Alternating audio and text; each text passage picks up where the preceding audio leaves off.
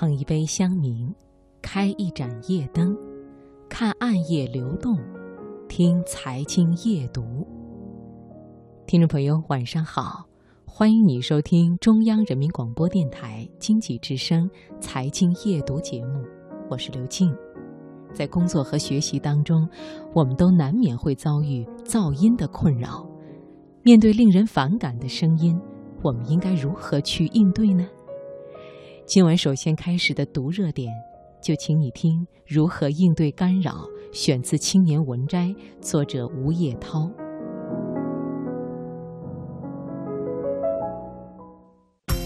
把握生活的脉搏，读出热点的精华，读热点。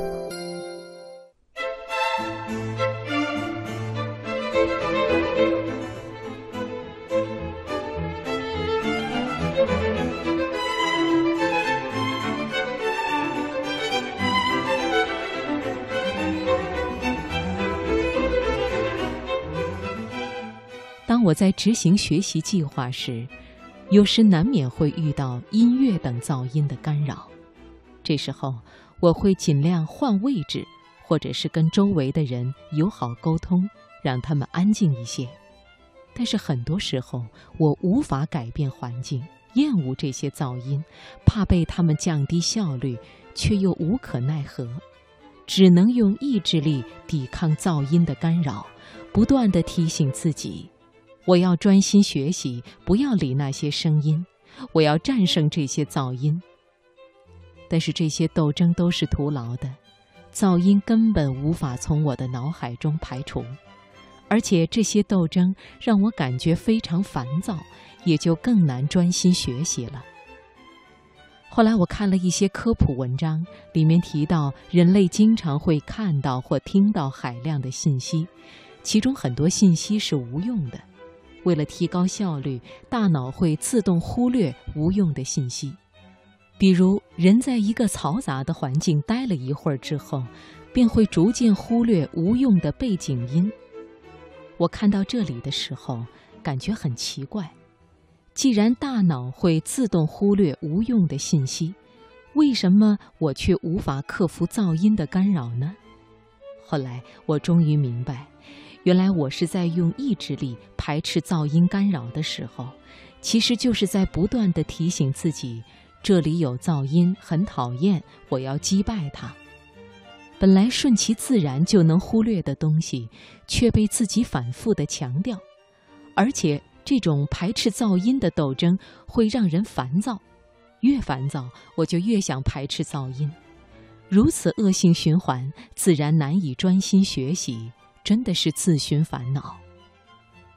找到了问题的症结，后来在应对噪音时，我就调整了心态，尝试去接受它，甚至采用了欢迎的策略。我会告诉自己，让噪音来得更猛烈些吧。一边在心中大喊，一边情不自禁地做出兴奋的表情和手势。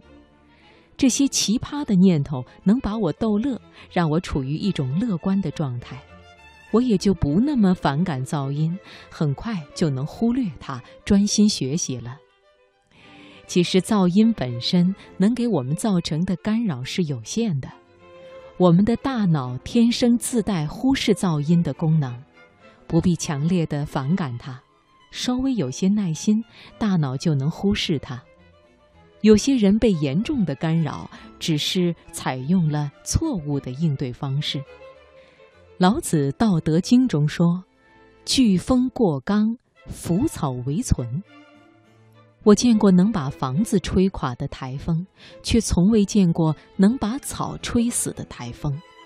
因为草都是顺风倒，根本不受力，风再大也没用。